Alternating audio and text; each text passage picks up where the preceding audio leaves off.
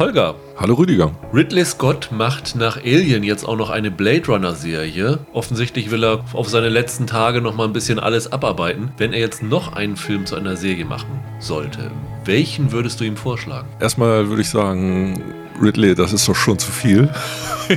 ich habe ein bisschen Angst vor dem, was kommt. Zu seinen Werken gehörte Black Rain mit Michael Douglas. Den habe ich immer gemocht. Und da geht es ja um so eine Reise nach Japan. Da wird ja im Grunde genommen ein Detective aus dem Westen, kriegt mit der Yakuza zu tun. Und das finde ich eine super Plotline.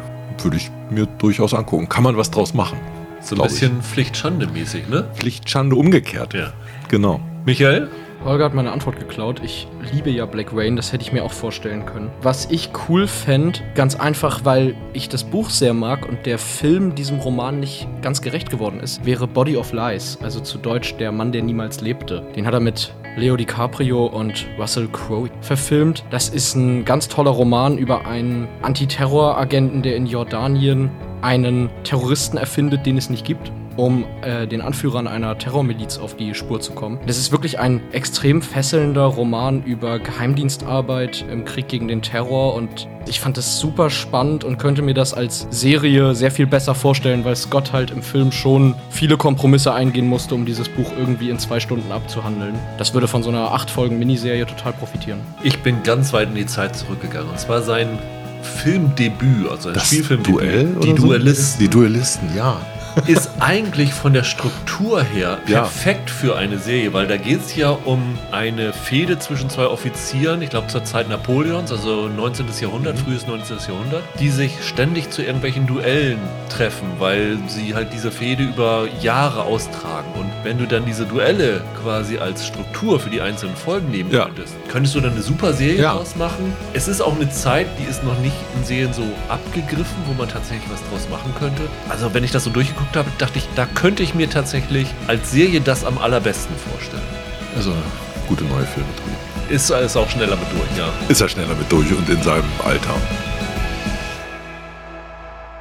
Hallo und herzlich willkommen zu einer neuen Ausgabe von Serienweise. Mein Name ist Rüdiger Meier und ich begrüße ganz herzlich Michael Hille Hallo. und Holger Lübgemann. Einen wunderschönen guten Tag. Ja, nachdem wir die letzten Wochen ein paar mehr Serien hatten, sind wir heute ein bisschen fokussierter und konzentrieren uns eigentlich nur auf eine Serie so richtig, nämlich auf Vikings Valhalla, die heute bei Netflix startet mit der gesamten ersten Staffel, die acht Folgen umfasst. Es ist ja eine Fortsetzung von Vikings, die damals bei uns bei Amazon Prime Video gelaufen ist und mittlerweile bei eigentlich allen Streaming-Anbietern von Magenta bis Netflix zur Verfügung steht. Also wenn ihr da nochmal euren Horizont erweitern wollt, könnt ihr das überall gucken. Und dann hatte ich ja letzte Woche zur Disposition gestellt, ob wir mehr Retro-Serien machen sollten. Da kam ziemlich viel Feedback von euch. Die Twitter-Umfrage ist sehr eindeutig für mehr Retro-Serien ausgefallen. Die Mails, die gekommen sind, auch, obwohl es teilweise mit Einschränkungen gewesen ist. Also Claudi sagte zum Beispiel nicht,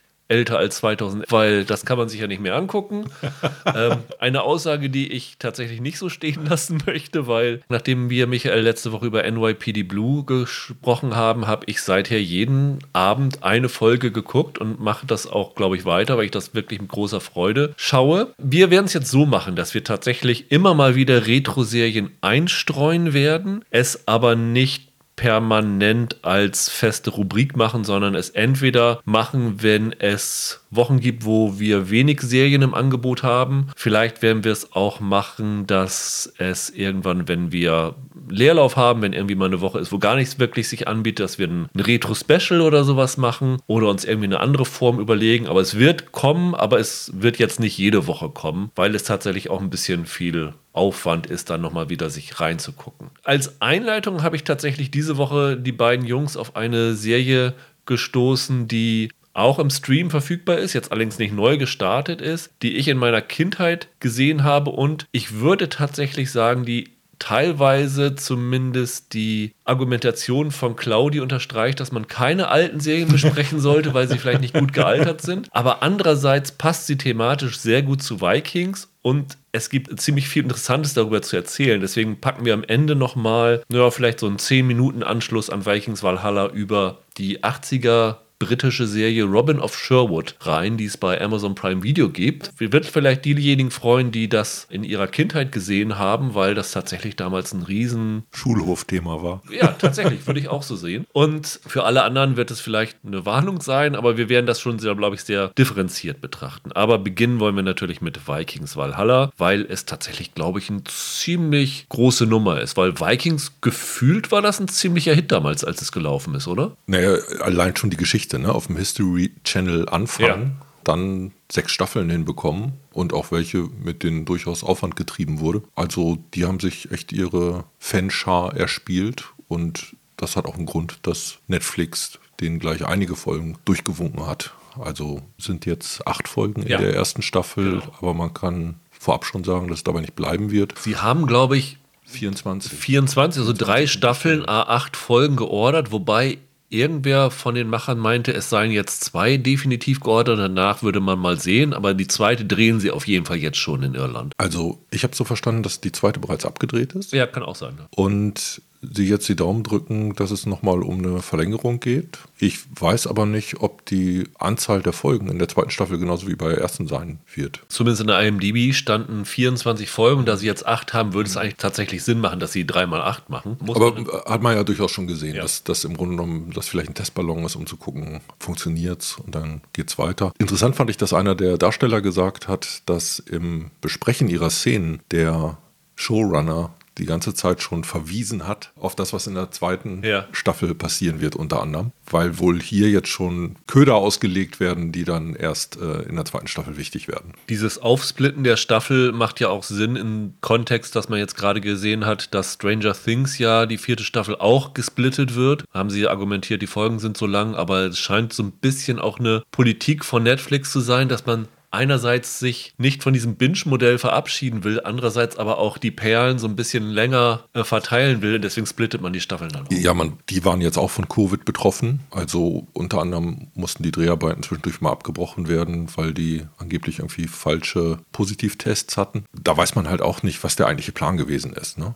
Also vielleicht hätten das auch zwei zwölf Folgen Staffeln werden sollen. Ja. Da tappen wir im Dunkeln. Es ist offiziell als Fortsetzung geführt, aber man kann schon mal vorab sagen, wer Vikings noch nie gesehen hat, kann problemlos in Vikings Valhalla einsteigen, weil es tatsächlich keine Vorbildung nötig ist für die Serie. Es wird so ab und zu mal so Anspielungen gemacht. Irgendwer sagt, das haben selbst Floki und Ragnar nicht geschafft. Äh, also auf ein paar Figuren verwiesen, die im Original Vikings gewesen sind, aber ansonsten hängt da nicht wirklich viel dran. Es ist wirklich eine eigenständige Geschichte. Auch weil der Original-Showrunner von Vikings, Michael Hurst, hier nur so eine beaufsichtigende mhm. Funktion Produktion hat und die Serie konzipiert worden ist von Jeb Stewart, der ja der Drehbuchautor von Stirb langsam und von Auf der Flucht gewesen ist und dann lange Zeit nichts mehr gemacht ja. hatte, weil er hatte, glaube ich, sein Regiedebüt gehabt und das ist so unglaublich zerrissen worden. Dann hat er erstmal genug von Hollywood. Dann hat er zehn Jahre nichts mehr gemacht. Dann einen Film, dann hat er wieder eine längere Pause gemacht und jetzt macht er wieder mehr. Aber es ist vom Namen schon ein ziemlich renommierter Autor, muss man sagen. Und der musste auch durchaus investieren. Ich habe in dem Interview gehört, dass er sagt, er hat jetzt drei Jahre Lebenszeit reingesteckt. So eine Serie vorbereiten und schreiben und recherchieren dafür. Das dauert.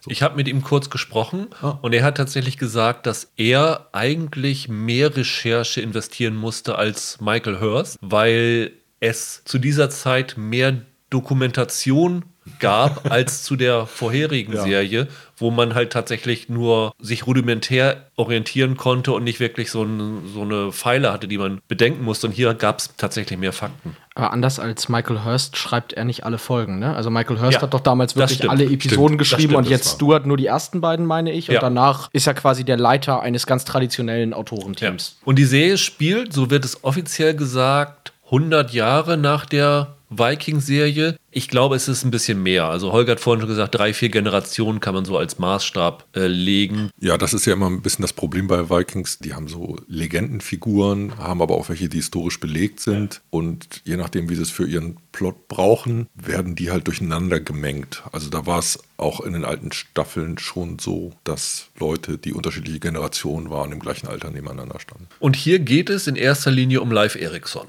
Ja. Das ist ja der berühmte, wahrscheinliche Entdecker von Amerika. Also bevor Christopher Columbus 1492 dort angekommen ist, soll sich Leif Erikson dort verirrt haben und Winland hieß es damals mhm. entdeckt haben. Jetzt ist es natürlich eine interessante Konstellation hier bei Vikings, weil ich will jetzt nicht das Ende von Vikings spoilern, aber Amerika ist ja in dem Vikings-Kosmos bereits entdeckt worden. Ist das nicht irgendwie ein Widerspruch, wenn man jetzt hier was, eine Serie über den Amerika-Entdecker macht? Das irgendwie stolpert man ein bisschen drüber, oder? Naja, die haben ein bisschen das Problem, wie viele Wikinger kennst du von Namen? In dem Moment, wenn du das irgendwie um eine Figur stricken willst, mit der die Leute vielleicht was anfangen oder verbinden können, dann ist das für ein internationales Publikum mit Live ganz gut gewählt. Ja. Gleichzeitig war es ja so, dass für die Originalserie Michael Hurst mal gesagt hat, dass die eigentlich enden wird, wenn der erste Wikinger Nordamerika betritt. Das war seine Vorgabe.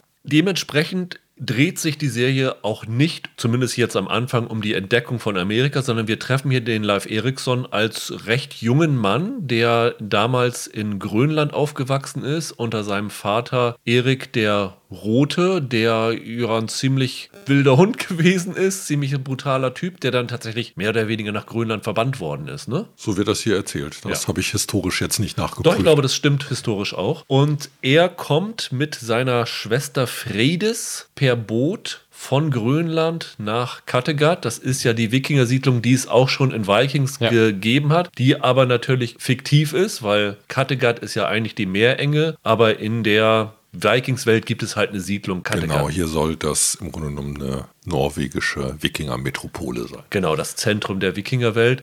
Jedenfalls, die erste Szene, wo wir live sehen, ist diese Überfahrt, wo sie in einen Sturm geraten und mehr oder weniger das einzige Schiff sind, das diesen Sturm übersteht, was so ein bisschen auch demonstrieren soll, dass der Live ein sehr patenter Seemann ist, also der wirklich der Einzige ist, der sich so auf dem Meer richtig auskennt, was natürlich auch so die Grundlage ist, dass er später mal Amerika entdecken kann. Und er kommt nach Kattegat mit einer bestimmten Mission. Und die Mission liegt darin, dass seine Schwester Fredes, live wird übrigens gespielt von Sam Corlett, Fredes von Frieda Gustafsson, die ist vergewaltigt worden von einem christlichen Wikinger, der ihr ein ziemlich großes Kreuz auf den Rücken eingeritzt hat und sie will sich jetzt an diesem Mann rächen. Und das ist eigentlich der Grund, warum sie von Grönland aufbrechen. Und dann kommen sie nach Kattegat und geraten eigentlich in eine ganz andere Rachegeschichte, nämlich in England gab es das sogenannte St. Bryce's Day Massaker. Genau. Bei dem hat der englische König Ethelred angeordnet, dass alle in England lebenden Wikinger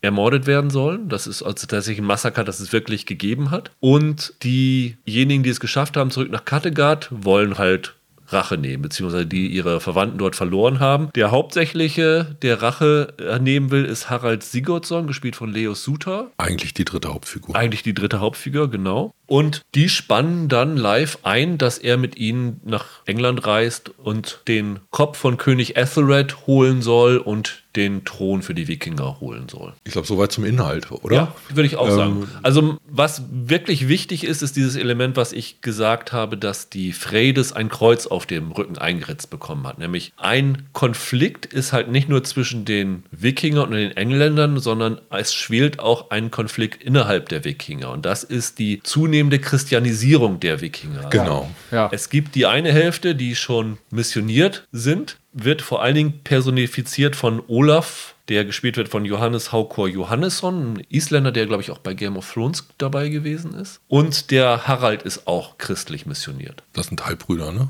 Genau, das sind Halbbrüder. Und auf der anderen Seite hast du halt noch die Wikinger, die dem heidnischen Glauben anhängen. Das sind Leif und das ist vor allen Dingen Fredes, die dann auch ein eigenes Abenteuer erlebt. Also sie reist nach Uppsala, das so ein bisschen die, ja, die heidnische Zentrale gewesen ist und kommt da tatsächlich mehr in Kontakt mit dem heidnischen Glauben. Und das ist halt noch ein weiterer zentraler Konflikt der Serie. Es ist ja auch so, dass, also so wie ich es verstanden habe, dass Leif und, und Freydis, dadurch, dass sie halt in Grönland aufgewachsen sind, halt auch geografisch noch gar nicht mit dem Christentum in dem Sinne so sehr in Berührung gekommen sind. Das ist ja quasi der Grund, warum die so Außenseiter sind innerhalb der Wikingergemeinde. Sie sind überhaupt sonst nicht mit anderen Wikingern in Kontakt gewesen. Also sie kennen sich genau. relativ wenig aus mit dem, was in der Welt vor sich geht. Und Jeb Stewart hat gesagt, bevor Live Ericsson Amerika entdecken kann, muss er erstmal das Handwerkzeug dazu bekommen. Und das bildet die Serie so ein bisschen ab. Also in Schlachten, also er muss das Kämpfen lernen. Aber ich finde, dafür kommt er schon ganz schön fertig an. Der ist jetzt nicht das reine Landei, das ist schon jemand mit herausragenden Fähigkeiten, die ihn die ganze Zeit auch in Situationen stellen, wo er sich bewähren kann.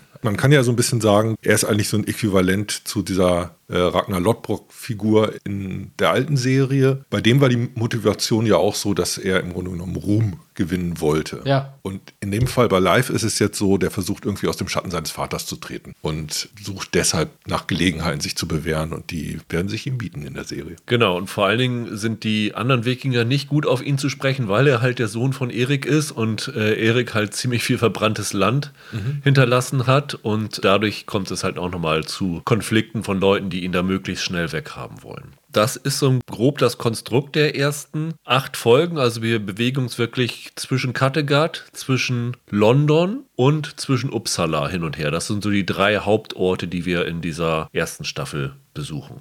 Ich bin ja jemand, der von Vikings, der Originalserie, gerade mal die letzten Folgen der sechsten Staffel gesehen hat, weil als ich das gefunden habe, hatte ich keine Lust, das alles nachzuholen. äh, fand das tatsächlich ganz okay, was ich gesehen habe, aber habe natürlich nicht so eine besondere Verbindung mhm. zu den Figuren aufgebaut gehabt. Weswegen das für mich tatsächlich so ein bisschen der Erstkontakt ist mit so einem Aufbau einer Wikinger-Geschichte in Serienform. Ihr habt ja beide die Serien komplett gesehen, oder? Mhm. Ja. Und fandet sie auch gut damals? Ich fand es super. Ich glaube, ich habe es wegen Holger irgendwann mal angefangen. Der hat mir davon erzählt. Ich hatte da gar nichts mit zu tun. Und da war das schon in Staffel 4 oder 5, mhm. also schon ziemlich weit. Und ich fand, das wurde, das wurde immer besser. So spätestens ab Staffel 3 oder so war ich da komplett drin. Ich war da sehr begeistert. Wurde immer besser, ist eine außerseitende Meinung. Ja, das weiß ich. ich, weiß. ich glaube, die Serie ist durch. Wir können die spoilern. Das Besondere dabei war halt, dass das eine dieser Serien ist, die in der Mitte ihre Hauptfigur umgebracht hat. Ja.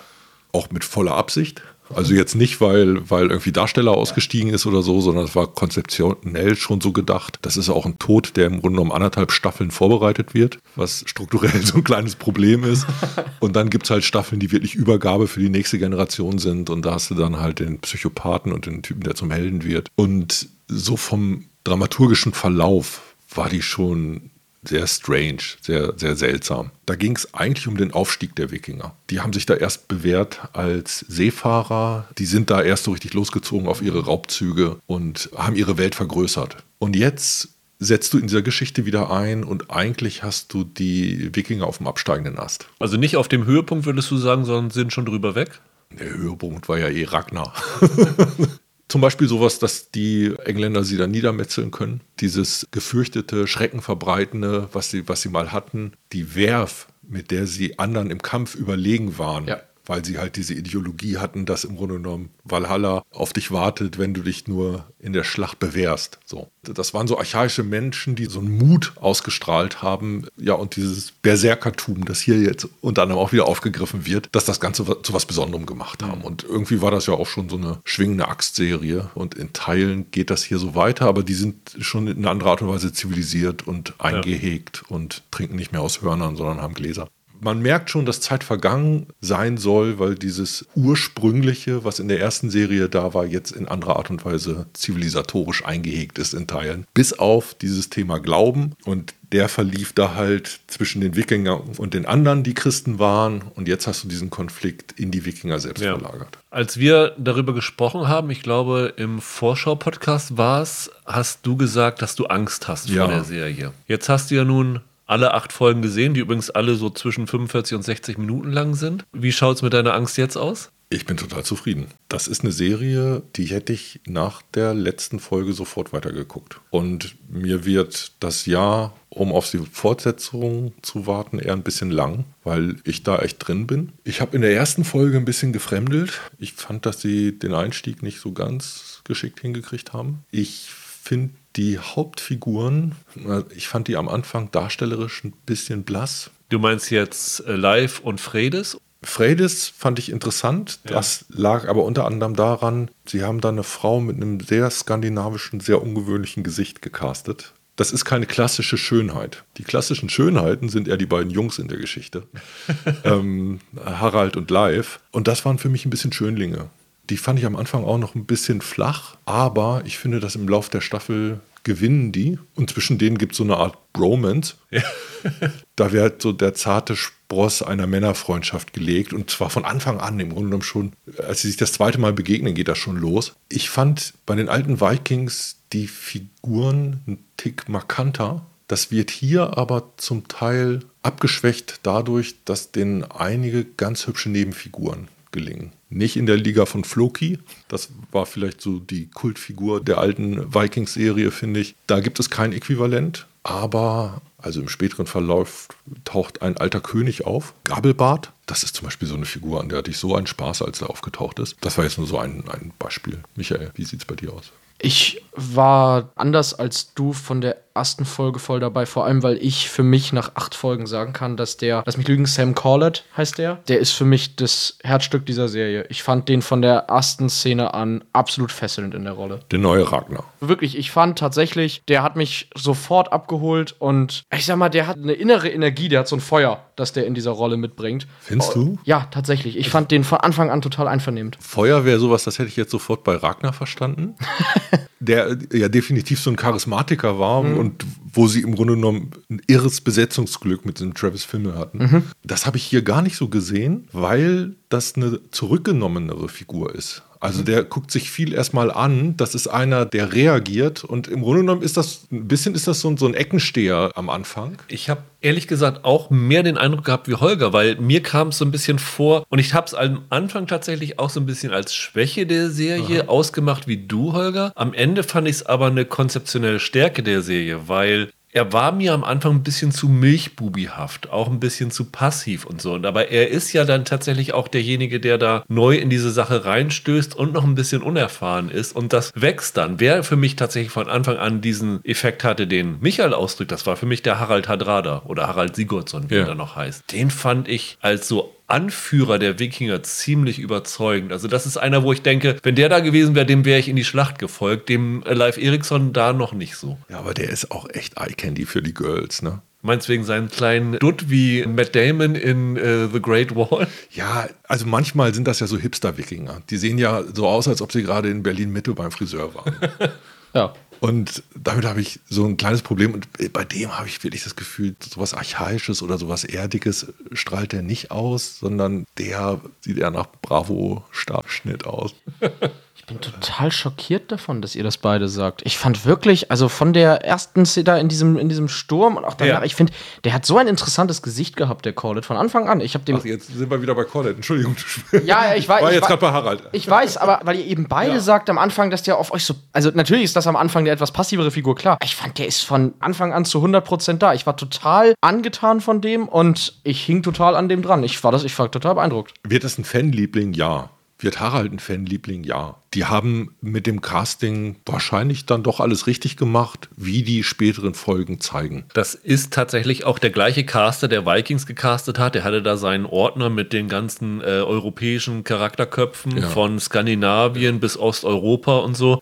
Du hast ja oft bei solchen Serien das Problem, dass du US-Schauspieler oder sowas drin hast, wo du denkst, ja, die sehen überhaupt nicht aus, als ob sie in diese Zeit, als ob sie in diese Region passen. Und hier habe ich immer das Gefühl, dass jede Figur, die in dieser Serie auftaucht, irgendwie glaubwürdig in diese Zeit reinpasst. Also, das ist ja durchaus so ein Casting-Problem bei diesen Historienserien. Da haben wir uns unter anderem bei Barbaren ja, lange drüber ja. unterhalten. Und ich finde auch im Original Vikings ist das in einigen Rollen gut gegangen, in anderen wiederum nicht. Wo ich immer noch dachte, ähm, dieser ganze Habitus, wie der, wie der auftritt, äh, die wirken zu sehr wie moderne Menschen. Und hier kriegen die das eigentlich echt gut hin. Ja. Da ist es fast so, dass sie es manchmal mit so einem Typ Casting auch übertreiben. Da geht es ganz stark um einen Bösewicht. Ja. Hier Glatzkopf mit Bart. Ja. Also du brauchst den ganzen Plot nicht. Ich könnte dir erklären, was der macht, nur aufgrund seines Aussehens. Ja, ungefähr. ja, klar. Wir haben ja auch bewusst schwarze Klamotten. Also. Manchmal, manchmal sind sie dann im Holzhammer unterwegs und diesmal sind die männlichen Hauptdarsteller mir einen Tick ja. zu schön geraten. Im deutschen Fernsehfilm wäre das, als ob du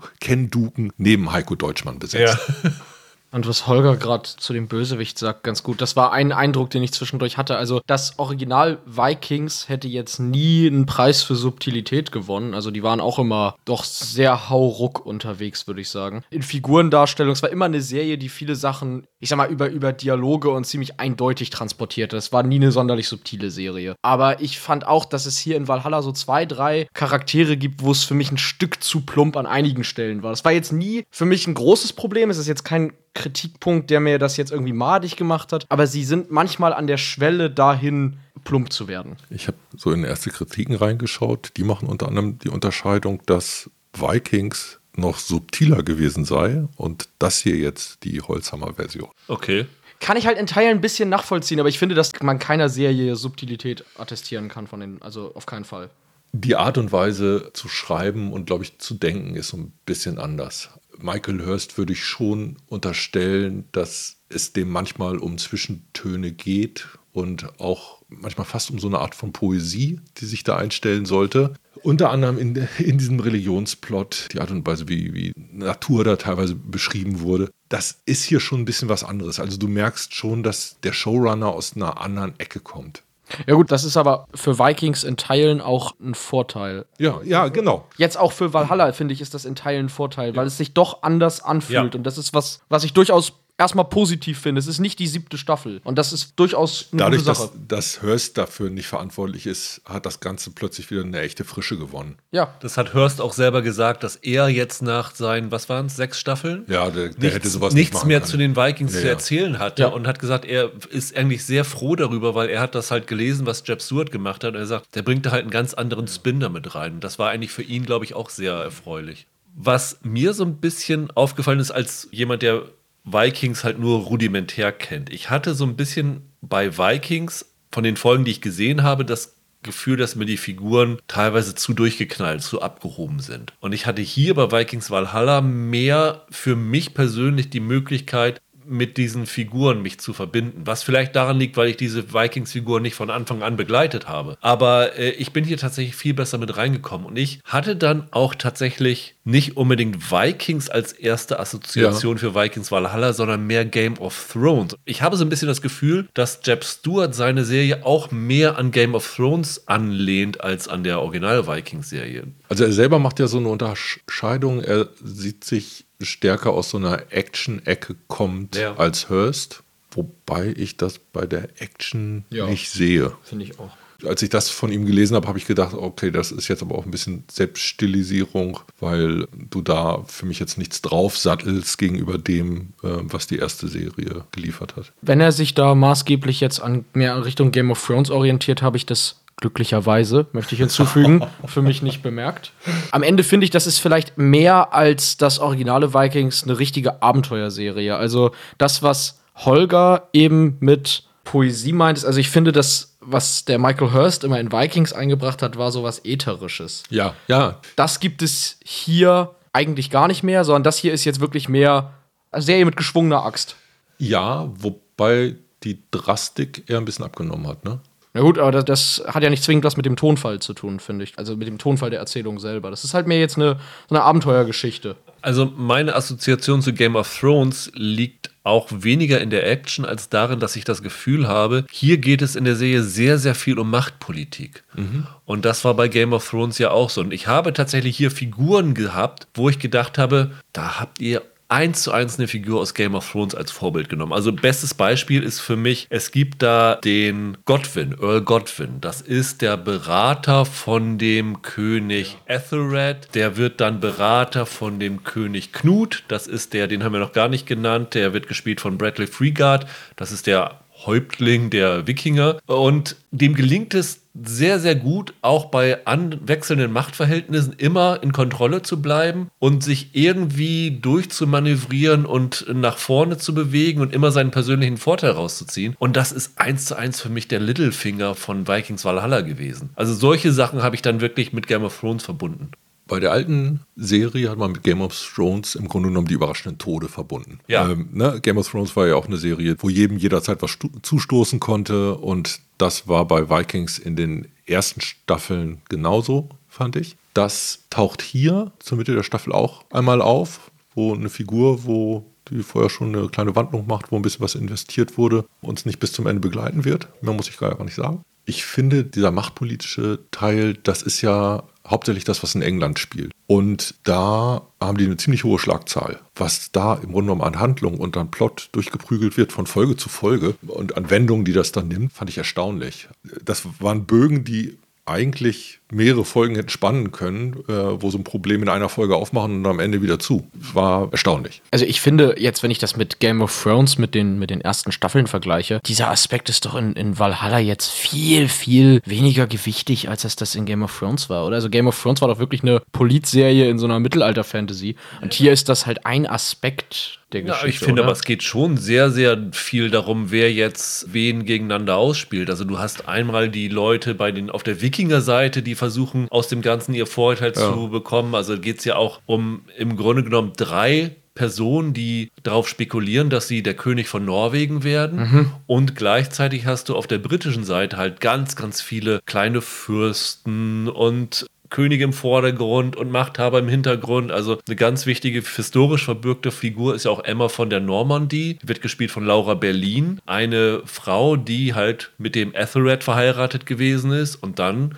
den König Knut geheiratet hat und es irgendwie immer geschafft hat, als Schattenkönigin an der Macht zu bleiben und auch sehr viel Einfluss auf die vermeintlichen Herrscher hatte. Also ich finde schon, dass da sehr, sehr viel im Vordergrund und im Hintergrund abläuft. Und fand ich irgendwie faszinierend. War ein Aspekt, der mir sehr an der Serie gefallen hat, mit dem ich eigentlich nicht gerechnet habe, dass das in so einer Serie vorkommen würde. In Teilen hattest du das im alten Vikings auch. Da ging das dann oft von dieser Figur des englischen Königs aus. Das war auch schon so ein extrem cleverer Strippenzieher und das haben die da durchaus, durchaus zum, zum Thema gemacht. Hier scheint es für mich in diesem England-Plot noch ein bisschen stärker verdichtet zu sein und unter anderem genau das, was du sagst, durch diese Beraterfigur, Ja. die irgendwie so eine doppelzüngige Schlange ist. Weil wir jetzt schon eben die Action angesprochen haben. Ihr klangt jetzt nicht so, als ob ihr von der Action angetan gewesen seid. Also ich, im Grunde gibt es in der Staffel zwei große Action-Sequenzen. Das ist einmal die vierte Folge, Schlacht um die London Bridge und die achte Folge ist so der große Endkampf, nenne ich es jetzt mal. So habe ich es jetzt, glaube ich, selber nicht verstanden. Also einfach mehr, ich, ich finde, gemessen daran, dass du jetzt halt jemanden hast, der sich selbst so ein bisschen auf die Fahne schreibt, dass er aus diesem Metier kommt, ist das jetzt nicht ein signifikanter Zugewinn im Vergleich zu dem Schlachtengebaren, das du vor allem in der sechsten Staffel jetzt auch oder äh, bei Vikings im Original hattest.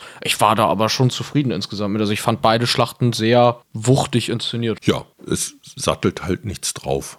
Genau. Ich glaube, das war so ein bisschen das, was man vielleicht erwarten konnte. Was meinst du mit was sattelt was drauf von der Konzeption oder meinst du, dass man mehr Leute oder anderes Spektakel? Also ich finde zum Beispiel diese Schlacht um die London Bridge in Folge 4 hat mir super gefallen. Also Ja. Die hatte so viele tolle Elemente. Nun kann es natürlich sein, dass es vielleicht in Original Vikings nicht schlechter gewesen ist. Das spricht ja eher für das Original Vikings als gegen Vikings Valhalla, oder? Ja, für mich war der Aufhänger ganz einfach. Der Autor sagt, dass er sich so wahrnimmt, dass er von der Action kommt und deshalb was anderes macht als Hurst. genau, ja. Und in dem Fall will ich ihm widersprechen und sagen, nee, du machst nichts anderes als Hurst. Ja. Die Art und Weise, wie im Grunde genommen handlungsgetrieben sein Plot voranläuft. Vikings war irgendwann ja aufgegliedert. Da hast du ja irgendwie unterschiedliche Handlungsbögen an unterschiedlichen Orten gehabt. Ein ganzes Ensemble, das du mittlerweile begleitet hast. Unter anderem, weil es halt diesen Übergang von der einen Hauptfigur eigentlich zu so einem multiperspektivischen Erzählen gab in den letzten drei Staffeln. Und hier hast du maximal eine Aufgliederung in zwei Stränge, nämlich der eine, der in England spielt und der andere, der in Kattegat spielt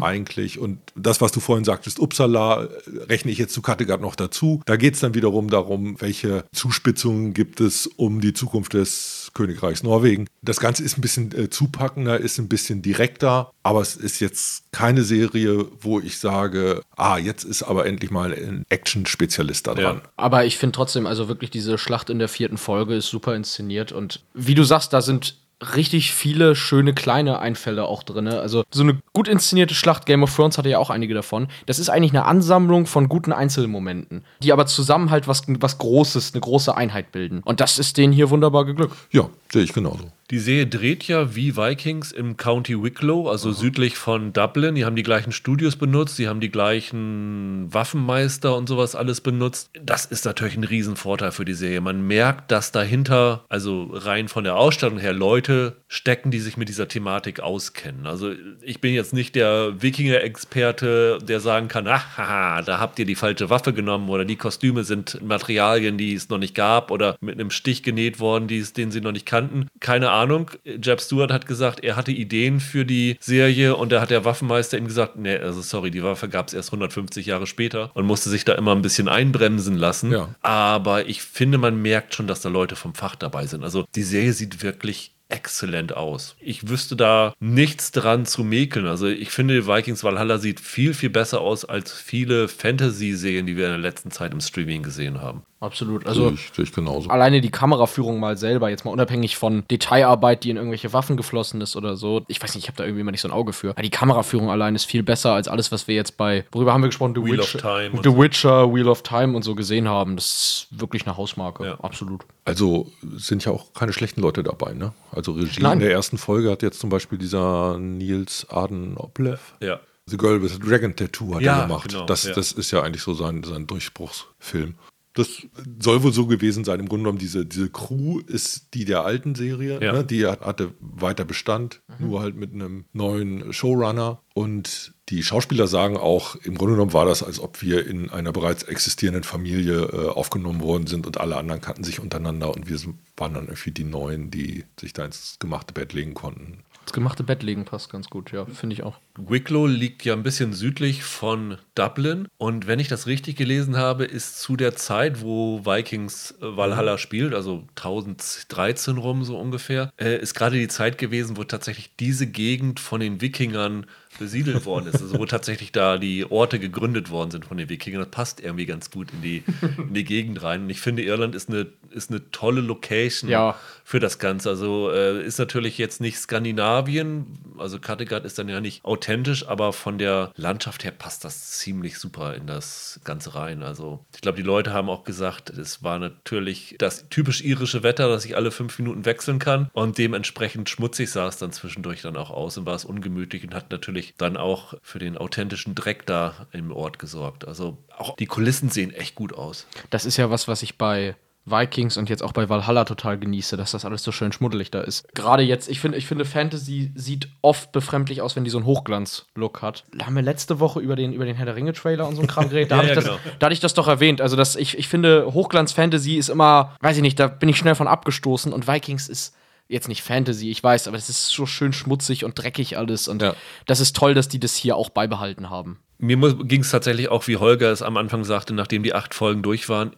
Ich wollte wirklich mehr sehen. Ich hatte da wirklich Spaß. Ich hatte da irgendwie in diesen acht Folgen, was ja dann auch nicht so wenig. Wie viel hatte Vikings immer? Die hatten immer ein bisschen mehr, ne, pro Staffel. Das waren Zehner-Staffeln, ne? Das hier waren acht und ich habe wirklich das Gefühl gehabt, dass sie hier durchaus noch mehr hätten machen können. Also ich habe mich wirklich zu keiner Zeit gelangweilt. Ich finde, die hatten relativ gutes Pacing. Ja. Die war schnell geschnitten. Ich habe, was bei so einer Serie wie bei Vikings ja auch die schnell oft die Schauplätze wechselt, eigentlich nie die Orientierung verloren. Das heißt, die hat mich ganz gut an die Hand genommen für die Geschichte. Und die Action ist super. Also nicht nur diese beiden großen Action-Szenen, es gibt dann ja halt immer noch so ein paar Schwertkämpfe, die da ablaufen. Ja. Ein ganz toller davon ist zum Beispiel, dass die Freydis irgendwann eine Schildmaid werden möchte und da einen Test für machen muss. Fand ich richtig, richtig klasse inszeniert. Also da stinkt Gladiator ein bisschen gegen ab, würde ich fast sagen. Die Frau ist von Haus aus Leichtathletin, ne? Ich, ich weiß gar nicht, ob die als Sportlerin angefangen hat und erstmal nicht von der Schauspielerei kam. Irg irgendwie sowas. Ist sie nicht Model gewesen? Frieda Gustafsson? Ich glaube, die war Model. Aber fand ich wirklich phänomenal gut. Also ist tatsächlich für mich eine der besten Serien, die ich dieses Jahr gesehen habe. Michael hat jetzt gesagt, für seine Topliste dieses Jahr wird es jetzt nicht reichen bisher, aber ich bin da voll zufrieden mit. Und sie, die hätte wirklich ja ganz leicht in die Hose gehen können. Wie fandet ihr denn die deutsche Darstellerin? Laura Berlin? Ja. Also ich finde, sie hat ein exzellentes Englisch. Was ist bei deutschen Schauspielern ja oft ein bisschen schwierig. Und der Serie wird auch gerade schon so ein bisschen vorgeworfen, dass teilweise diese britischen Darsteller versuchen, einen skandinavischen Akzent nachzumachen. Das ist ein bisschen holprig, ein bisschen seltsam. Also ich weiß, dass sie für die skandinavischen Darsteller,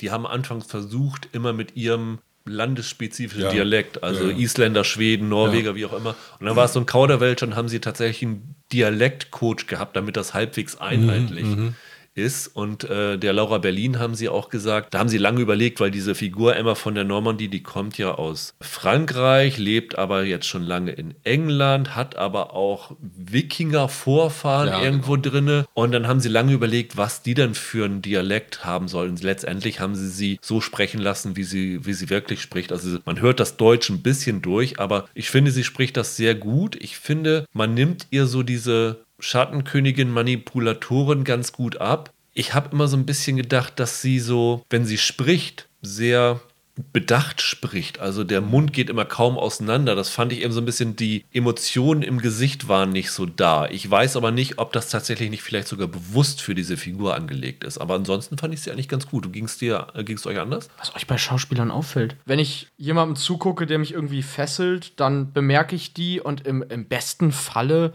dann werden die für mich halt einfach zu der Rolle. Also, die ist mir in keinster Weise negativ aufgefallen und das wäre das Einzige, wa- was ich dann überhaupt dazu der groß sagen kann. Ich fand die schlicht passend. Ich hatte den Eindruck, die hat in Deutschland ziemlich viel TV-Schrott gespielt. Ja. Und für die ist diese Rolle, finde ich, ein richtiger Glücksfall. Und sie macht was draus. Ich finde das eine überraschend große, wichtige Rolle. Ich glaube, die wird auch noch in späteren Staffeln wichtiger, denke ich mal. Genau, den Eindruck hat man sofort. Ich glaube, die hat sich da echt, wie soll man sagen, so ein tolles Sprungbrett für eine weitere Karriere geangelt. Bin ich gespannt, was da noch kommt. Sie hat einen französischen Film vorher gemacht, vor zwei, drei Jahren. Das ist jetzt ihre erste englischsprachige Rolle Ja. und finde ich wirklich klasse. Also sie hat mir erzählt, sie war bei einem Festival in Kilkenny in Irland. Da waren verschiedene Schauspieler und Caster und da hat sie den Caster kennengelernt und ist deswegen bei dem sozusagen auf dem Block gelandet. auf dem Blog gelandet und hat zwei, drei Jahre später, als sie dann halt Vikings Valhalla gecastet haben, hat er sich an sie zurückerinnert Ja, und ihr diese, diese Rolle gegeben. Und Jeb Stewart hat gesagt, ihm hat an ihr gefallen, dass sie in ihren deutschen TV-Rollen auch mal ein Badass gespielt hat. Okay. Sie selber sagt, sie selber kann Bogen schießen und ist ein bisschen unglücklich gewesen, dass sie das noch nicht zeigen durfte in der Serie, weil da wird ja nun genug mit Bogen geschossen. Ja. Vielleicht hat sie da später nochmal die Chancen für. Aber ich finde auch, dass sie ihre Sache echt gut macht. Also da habe ich schon viele deutsche Rollen im Ausland gesehen, wo A auffällt, dass es ein deutscher Schauspieler ist oder eine deutsche Schauspielerin und wo man auch so ein bisschen ja so äh, Schwächen drin erkennen kann. Ich finde das, was Michael sagt, dass sie hier so ein bisschen untergeht, ist hier das größte Kompliment, was man machen kann. Also sie ist glaubhaft als eine englische Königin Ja. und spielt das wirklich souverän runter. Und sie bringt das toll rüber, dass diese Figur so eine Dualität hat, dass sie auf der einen Seite wirklich eine extrem clevere Manipulatorin und Machtpolitikerin ist. Und auf der anderen Seite ist sie aber auch eine total liebevolle Mutter. Und das äh, bringt sie ziemlich gut unter einen Hut. Also das ist eine Figur, die jetzt in, den ersten, in der ersten Staffel noch nicht so groß ist, die aber viel Potenzial hat und die auch viele kleine Nuancen hat, die sie eigentlich gut verkörpert. Also muss ich auch sagen, hat mir gut gefallen. Ich fand eine, einen Aspekt noch ganz interessant. Der Jeb Stewart hat im Grunde genommen über diese Wikingergesellschaft gesagt, dass das Tolle beim Schreiben darüber sei, dass die schon ein höheres Maß an Gleichberechtigung hatten als spätere Gesellschaften. Sie müssen sich nicht starke Frauenfiguren ausdenken, weil bereits bekannt ist, dass es weibliche Anführerinnen gab, dass es diese Schildmeiden gab, dass Frauen Landbesitz haben konnten, geschieden werden konnten. All die Sachen, die in den christianisierten Jahrhunderten danach dann verloren gegangen sind. Das äh,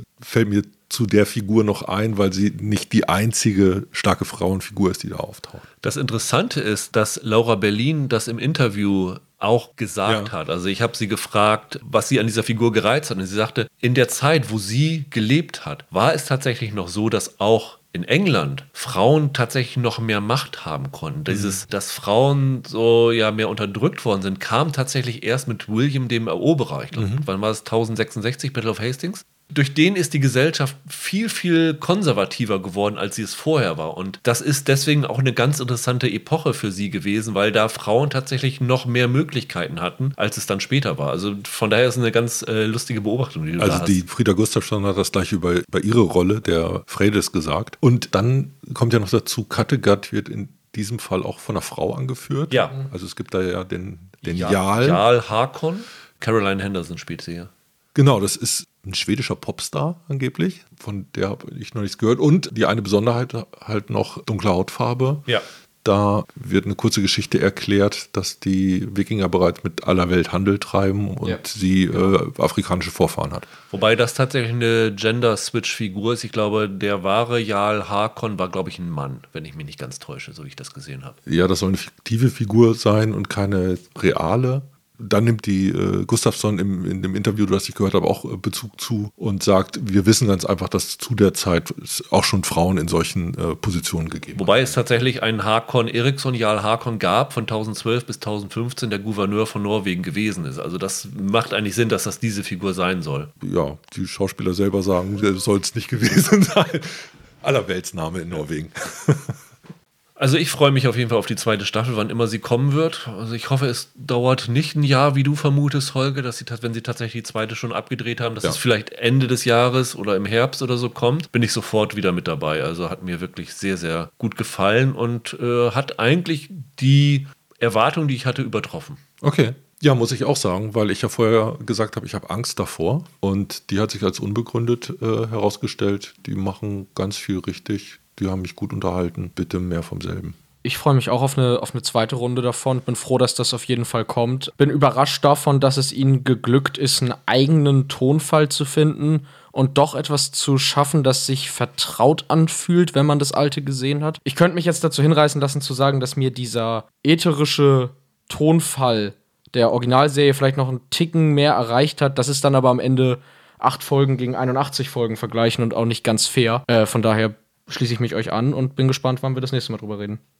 Dann lass uns 100 Jahre nach vorne springen. Wieder 100 Jahre. Wieder 100 Jahre. Mit Robin of Sherwood, die ich jetzt einfach mal auserkoren habe, weil äh, ich dachte, das würde halbwegs gut zu Vikings Valhalla passen. Die Serie ist mit zwei Staffeln bei Amazon Prime Video verfügbar. Nur auf Deutsch, erstaunlicherweise. Ist nicht im Original vorhanden. Abgesehen von ein paar Szenen, die damals für die deutsche TV-Ausstrahlung geschnitten wurden, die bei Amazon im Original mit Untertiteln verfügbar sind, war damals auf der deutschen DVD-Auswertung auch schon. Ich vermute, daher haben sie das Material dafür. Die Originalserie in, in England hatte 50 Minuten und in Deutschland liefen die mal als 45 Minuten.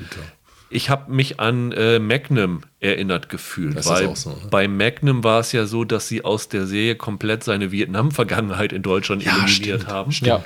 Bis dann äh, in der RTL Genau. Neusynchronisation das äh, komplett wieder hinzugefügt worden ist. Hier hatte ich das Gefühl, sie haben versucht für die deutsche Fassung die Mystery-Elemente aus dieser Serie halbwegs zu in- eliminieren. Ja, nicht nur. Also gleich in der Pilotfolge ist das ganz auffällig, dass eine der großen Action-Szenen komplett unter Tisch gefallen ist. Also mit das Aufwendigste, was sie gedreht haben für diese Folge. Aber das war den Deutschen wohl zu rummelig für ihr Vorabendprogramm. Die Serie ist 1984 bei HTV in Großbritannien gelaufen. HTV ist das heutige ITV. ITV, ne? Ja. War damals lustigerweise eine der teuersten Serien. Also die Staffel oder die ganze Serie hat eine halbe Million Pfund gekostet. Also ziemlich teuer gewesen. Und man muss tatsächlich sagen, und da bin ich tatsächlich gespannt, wenn man jetzt Vikings Valhalla in äh, 40 Jahren sich nochmal anguckt, wie das wohl auf die nächste Generation wirkt, weil die Serie für Leute, die da heute zum ersten Mal in Kontakt mitkommen, glaube ich, äh, sehr schwierig reinzukommen ist, weil die Action, gerade wenn du sie irgendwie im Gegensatz zu Vikings Valhalla siehst, eine ganz, ganz andere Hausnummer ist. Nicht nur die Action. Das Schauspiel auch, oder? Ja, alles. Ja. Ja. Habt ihr die Serie gesehen, als ihr jünger wart? Also Michael, du bist ja immer noch jung, aber Ja, ich bin der Zeitzeuge. Ich kenne die aus der Zeit, als die ausgestrahlt wurde und ich irgendwie Schüler war. Ich glaube, ich bin irgendwann ausgestiegen, was ich daran festmache, dass es bei den drei Staffeln ja einen Hauptdarstellerwechsel Ja. gegeben hat. die dritte Staffel, die es bei Amazon nicht gibt, da spielt Jason Connery die Jason Hauptrolle. Connery, genau. Und in den ersten beiden ist Michael Pratt dabei, genau. Michael Pratt wollte eine große Karriere am Broadway machen und ist deswegen ausgestiegen. Für ein Stück, das kurze Zeit später abgesetzt wurde, drei Musketiere. Ein wiederkehrendes Segment in unserer Retro-Geschichte, wie David Caruso letzte Woche. Und dann ist er im Denver-Clan gelandet. Ja. Und in meiner Erinnerung ist Michael Pratt halt dieser Darsteller und Ja. Jason Connery, ich glaube, dritte Staffel, da habe ich damals nicht mehr gesehen. Ich habe tatsächlich alles gesehen. Ich meine, die lief damals bei Dreisat, als ich sie gesehen habe. Das Dann schon die Wiederholungsschleife. Ich glaube, die Wiederholungsschleife habe ich, sie- habe ich erst gesehen. Und ich bin ja jemand, der tatsächlich Robin Hood-Geschichten ziemlich cool findet. Die meisten Robin Hood-Verfilmungen mag. Ich liebe immer noch heute den Errol Flynn anzugucken, die Abenteuer des Robin Hood, den finde ich großartig. Ridley Scotts fand ich ein bisschen misslungen. Ich war tatsächlich auch ein wenig erschüttert, als ich das jetzt gesehen habe, weil ich es lange nicht mehr gesehen und habe das eigentlich ganz, ganz anders in Erinnerung. Und die Schwertkämpfe sind äh, ziemlich absurd, wobei das ganz lustig ist. Die haben ja diese Figur des Nasir, zum muslimischer Angehörige von der Bande, der wird gespielt von Mark Ryan und der ist später dann für äh, einen ziemlich großen Film als Schwertmeister für Richard Gere, dieser Richard Gere Sean Connery Film, der erste Ritter, Ja. Genau, da hat er den sozusagen zusammen mit dem Stuntman Richard Gere eine Schwertkampfausbildung gegeben und man fragt sich, wie das sein kann, weil die Schwertkämpfe hier echt ziemlich mau aussehen. Ich glaube, die, dass die Serie so teuer gewesen ist, lag in erster Linie daran, dass sie fast alles on Location gedreht haben. Ja. Sie haben kaum im Studio gedreht, sie haben alles im Wald gedreht, was natürlich auch dementsprechend für die Darsteller unangenehm gewesen, dass es ziemlich kalt und nass gewesen ist. Und das macht es natürlich deutlich teurer, war aber zu der Zeit tatsächlich ein Argument, warum die Serie so gut angekommen ist und so eine große Fangemeinde gewonnen hat, weil sie halt wirklich ähm, sehr authentisch gewirkt hat. Und man muss natürlich sagen, wenn du das Ding damals auf einem Röhrenfernseher in den 80ern gesehen hast, sah es halt noch nicht so giddelig aus, wie wenn du es heute auf einem Großbildfernseher siehst. Ja, die Locations sind wirklich, wie soll man sagen, einer der Pluspunkte, wo man auch heute noch sehen kann, ja, okay, das ist jetzt irgendeine gregorianische Abtei, wo sie durch den tollen Bogengang gehen. Sie haben in äh, verfallenen Schlössern und sowas alles gedreht und waren dann so clever und haben auf die Schlösser Bauarbeiter gesetzt, damit es so aussieht, als ob dieses Schloss gerade im Aufbau ist und nicht zusammenfällt. Das fand ich irgendwie einen ganz raffinierten äh, Schachzug. Habe ich gregorianisch gesagt? Ja. Gotisch hätte es eigentlich heißen sollen.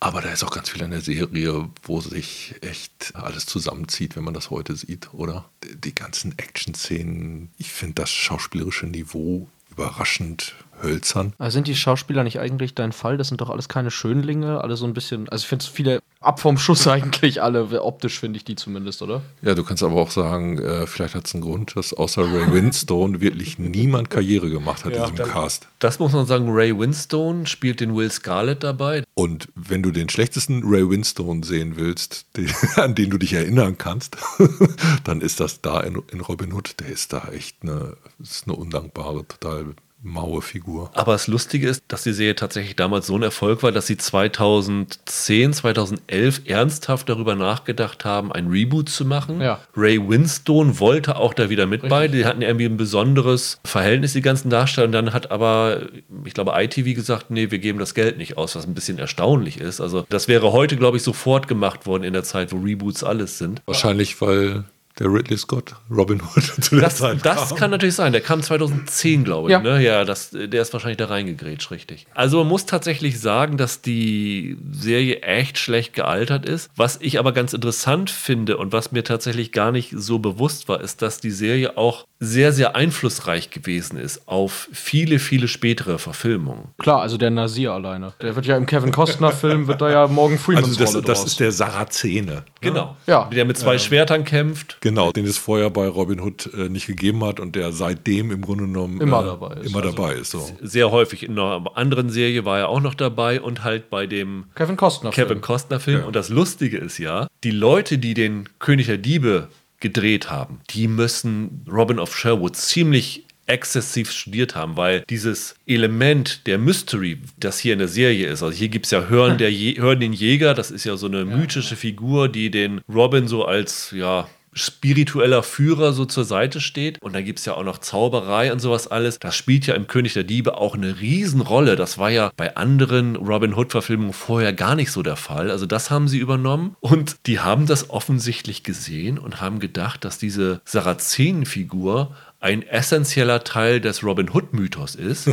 Dann haben sie den Morgan Freeman besetzt und Morgan Freeman haben sie den Namen Nasir gegeben. Und dann ist ein Stuntman bei dem König der Diebe dabei gewesen, der auch in Robin of Sherwood gewesen ist. Ja. Und der hat denen dann gesagt, äh, ja, bei Nasir hatten wir ja auch schon bei der Serie. Und haben gesagt, echt, das ist nicht so Teil der Mythologie. Mist, dann geben wir dem mal schnell einen anderen Namen, damit die uns nicht verklagen können. Ja, die Geschichte ist ja auch noch ganz, ganz witzig. Dieser Nasir war eigentlich nur vorgesehen für die erste Folge. Ja, Richtig. Aber der, Genau. ist, der ist so gut angekommen, dass sie den dann quasi drin gelassen haben und haben mitlaufen lassen in Und der Reihe. schauspielerisch aus heutiger Sicht der Beste, weil er nämlich kaum Dialog hat.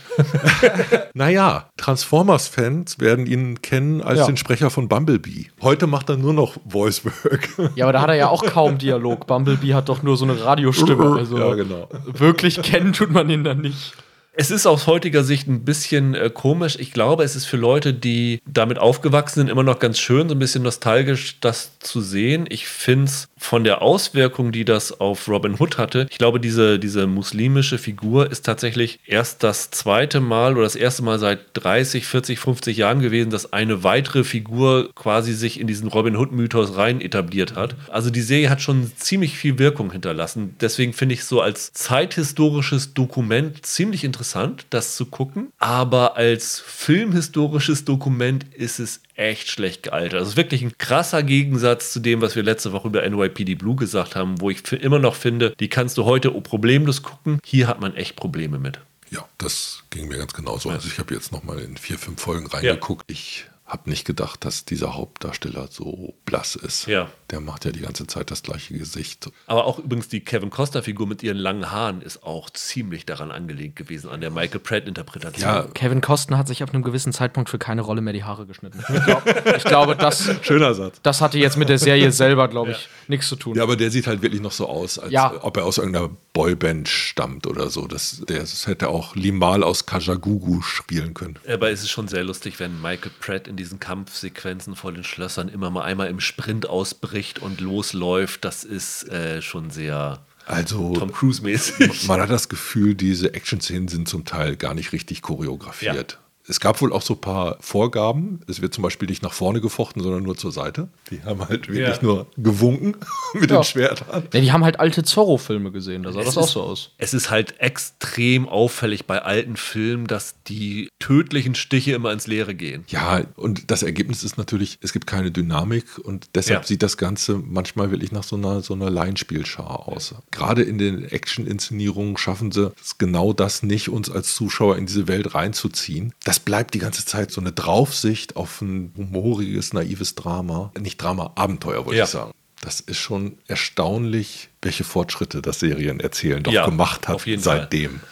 Aber was ich noch erstaunlicher finde, ist, dass die Serie, obwohl sie so mies gealtert ist, besser anzugucken ist immer noch als der Ridley Scott Robin Hood, weil den kannst du dir echt nicht angucken. Den, den finde ich wirklich ganz, ganz schlimm. Ich traue mich die ganze Zeit gar nicht, was zu sagen. Ich, hab nein, ja, ich, hab, ich muss dazu sagen, was Rüdiger vorhin gesagt hat, das sehe ich ja auch so. Also, ich glaube, wenn ich irgendwann mich mal hinsetze und äh, gezwungen werde, über irgendein Thema ein Buch zu schreiben, dann wäre es über Robin Hood. Ich, mich- ich habe da so eine ewige Faszination für diesen ganzen Mythos. Und äh, ich habe jetzt auch noch mal in ein paar Folgen von der Serie reingeguckt. Und ihr habt mit allem recht, was ihr sagt. Aber für mich ist das Retro und das definiere ich so, dass es älter ist als ich. Und tatsächlich, ich finde, durch diese meterdicke, staubige Patina, die das bekommen hat, hat das für mich wieder einen gewissen Charme. Also, das ist jetzt schon wieder so arg veraltet, dass ich es wieder guckbar finde dadurch. Und ihr habt recht, die Action-Szenen, das, das ist wirklich vergurkt. Also, die Kamera steht da irgendwo und die fuchteln da so ein bisschen mit ihren Gummischwertern rum. Aber irgendwie ich weiß nicht, also mich, mich catcht das auf eine schräge Art dadurch. Ich finde auch, wenn man mal guckt, was, was sie mit Hood noch zehn Jahre vorher gemacht haben, im, im, im Kino zum Beispiel. Also mit, es gab damals Robin und Marion zum Beispiel mit Ja. Sean Connery in der Rolle, wo sie den quasi als so einen wiederkehrenden, desillusionierten Vietnam-Typen da äh, aufgezogen haben. Also zumindest als, als Analogie darauf. Hier jetzt finde ich, die, die zelebrieren eigentlich wieder diesen Abenteuer-Ethos, der in den 70er Jahren in der Verfilmung solcher Stoffe verloren gegangen ist. Und als solches finde ich das für die damaligen Maßstäbe, von denen ich kein Zeitzeuge bin, tatsächlich irgendwie wieder charmant und okay. Also erzählerisch ist der echt ganz gut. Also auch so Sachen, dass äh, König Richard hier in der Serie nicht der verklärte, super Ja. tolle Herrscher ist, ist auch so ein Ding, was sie hier eingebaut haben. Finde ich durchaus gut, aber es ist halt schlecht gealtert. Äh, König Richard jetzt als nicht mehr als Lichtgestalt, das ist ja zum Beispiel noch die eine der wenigen Sachen, die man quasi sagt, die haben sie aus dem 70er, aus der 70er Jahre Haltung zu Robin Hood übernommen. Aber diese, wie soll ich das sagen, diese äh, wieder neu hinzugekommene Lust am simplen Abenteuer, die finde ich, das kriegen die hier. Wenn ich das jetzt halt vergleiche mit dem, was ich von davor kenne, wieder ganz gut hin. Das ist weit weg von Errol Flynn, das ist schon klar. Und der Hauptdarsteller, den hat Holger mit Blass noch sehr nett umschrieben. Aber ich finde, mit, so, mit dieser Patina ist das irgendwie auf eine schräge Art wieder sehr guckbar geworden für mich. Schräg, sehr Ja, schräg. ja, ja, natürlich Also, schräg, aber. Das Neue bei diesem Take war ja im Grunde genommen diese Fantasy-Elemente, die sie da reingebracht Ja. haben. Und das machen sie aber in einer seltsamen Art und Weise, muss man wirklich sagen. Das Bizarre ist, dass sie zumindest in den ersten drei, vier Folgen, die ich jetzt nochmal gesehen habe, immer diese Visionen von ihm haben, die so ein, wie so ein Das kommt in dieser Folge ist. Du siehst also immer Bilder, die in dieser, später in der Folge noch kommen, was irgendwie erzählerisch schon ziemlich nach hinten losgeht, weil du irgendwie weißt, Dann, was dann haben passiert. sie die Augen darüber gezogen. Also Ja, es, äh, ja. es gibt so ein paar Einstellungen, wo man denkt, aha, ihr habt Fritz Lang geguckt. ja, äh, klar, da kommt, da kommt das her. Es ist halt wirklich schräg. Aber in der Zeit war das im Grunde genommen zum ersten Mal fast wie so ein Fantasy-Take von Robin Hood, den sie dann aber gleichzeitig verbinden mit einem höheren Maß an in Anführungszeichen wieder Realität, dadurch, dass diese Kulissen und die Drehorte halt wirklich draußen waren und kein Kulissenbau. Aber, aber ja auch thematisch, oder? Also, das ist ja nicht so, dass da jetzt dann nur irgendwie Assassinen rumspringen oder sowas, sondern die haben ja zum Beispiel auch äh, so äh, Pogrome im Mittelalter aufgegriffen, in zwei Folgen zum Beispiel, also, also Judenverfolgung zu der damaligen Zeit. Also, die haben ja auch versucht, das mit äh, historischen Ecksteinen, die jetzt im Hood-Mythos so noch nicht häufig behandelt wurden, da auch irgendwie unterzubringen. Also es ist so ein bunter Strauß an Sachen, die man noch nicht probiert hat, aber durchgängig mit einer Abenteuerhaltung. Aber das ist ja auch gleichzeitig das Natürliche. Also wenn du, Ja. wenn du sagst, ich habe mit einer gewissen Spieldauer jetzt äh, Folge um Folge zu dieser Mittelalterzeit zu füllen, dann muss ich natürlich auch Mittelalter darin vorkommen lassen. Und dadurch habe ich da halt auch diesen belebten Mittelaltermarkt, der das wird, wo alle möglichen Probleme der Zeit von Feudalismus äh, bis die Rolle der Kleriker, all sowas immer mal wieder angerissen werden. Ich finde ja noch, was einer von euch beiden, ich habe vergessen, wer gesagt hat, ganz lustig, dass in der deutschen Fassung offenbar die so ein bisschen versucht wurde, diese Mystery-Elemente klein zu halten. Weil dann ja ironischerweise später der Kevin Costner-Film diese Mystery-Elemente auch hat, die aber größtenteils aus der Kinofassung rausgeschnitten und dann erst in der, es gab später so eine Extended-Fassung, da ist das dann alles wieder drin gelandet, also was die irre Hexe da alles noch für Ja, ja. Zauberkram macht. Ist ganz lustig, dass das offenbar mehrfach so gewesen ist, dass man versucht hat, das runterzuschrauben. Die jungen Leute von heute können sich daran nicht mehr erinnern, aber Fantasy galt mal als richtig scheiße. ja, ja, dessen bin ich mir bewusst. So hat eigentlich keine große Rolle gespielt. Die Welle, die es gegeben hat, die ist definitiv etwas, was erst im neuen Jahrtausend losgelaufen Ja. ist. Was gut gealtert ist übrigens vielleicht zum Abschluss der Titelsong von Planet, finde ich immer noch super heute. Ja. Ja, das ist so ein ätherischer Folk. Interessant ist, wie die mit Synthesizern rumspielen. Robin, the Hooded Man. Also äh, zwischendurch gibt es so lautmalerisch äh, Synthesizer-Töne, Ja. Mhm. die halt in einem, in einem gewissen Widerspruch stehen aufgrund ihrer, ihrer Künstlichkeit äh, von dem, was du da in den Bildern siehst. Das ist schon ein lustiger Effekt. Rüdiger ist nach äh, seiner Entdeckung im Boba Fett-Abspann nur froh, dass wieder der Name der Hauptfigur gesungen wird. Das, das, hat, ihm jetzt wieder, Ja, ja. das hat ihm jetzt wieder, das hat ihm jetzt wieder angetan.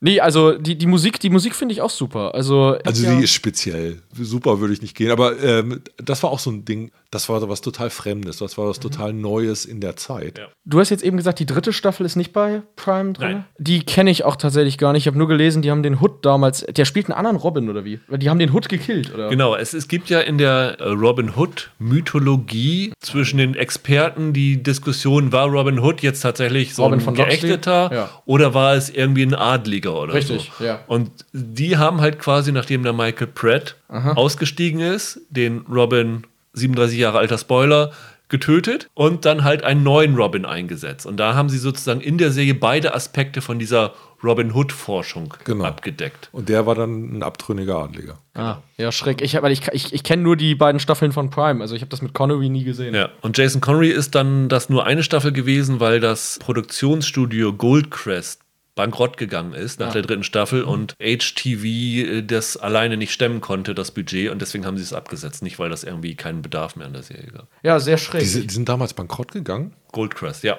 Okay. Weil, also, das war ja eigentlich ein ganz großes Studio. Gandhi haben die gemacht und Local Hero und. ich hätte wirklich diese dritte Staffel gerne mal, weil das ist, glaube ich, mein, mit meine größte Lücke, was so Hood-Verfilmungen angeht. Ich würde die dann tatsächlich gerne mal sehen irgendwie. Ich, Ich würde wetten, dass das keine große Lücke ist. wette dagegen, aber kommt drauf an, was du auf der anderen Seite stehen hast. Ja. Aber ja, also die, die würde ich dann ta- tatsächlich gerne mal sehen. Aber okay. Ja, nächste Woche, was auf jeden Fall drinne kommen, vorkommen wird, ist Star Trek Picard, die zweite Staffel, startet bei Prime Video. Einer muss sich opfern. Wir hoffen, dass es besser wird, als es die erste Staffel gewesen ist, an der wir ziemlich viel auszusetzen hatten. Und äh, vielleicht, wenn wir noch was zu sehen kriegen, würden wir auch über das Animations-Spin-Off von Amazons Superhit The Boys sprechen. The Boys Presents Diabolical kommt. Und bis dahin wünschen wir euch ein schönes Wochenende. Bleibt gesund, haltet die Ohren steif. Bis dann. Ciao, ciao. Ciao. Tschüss.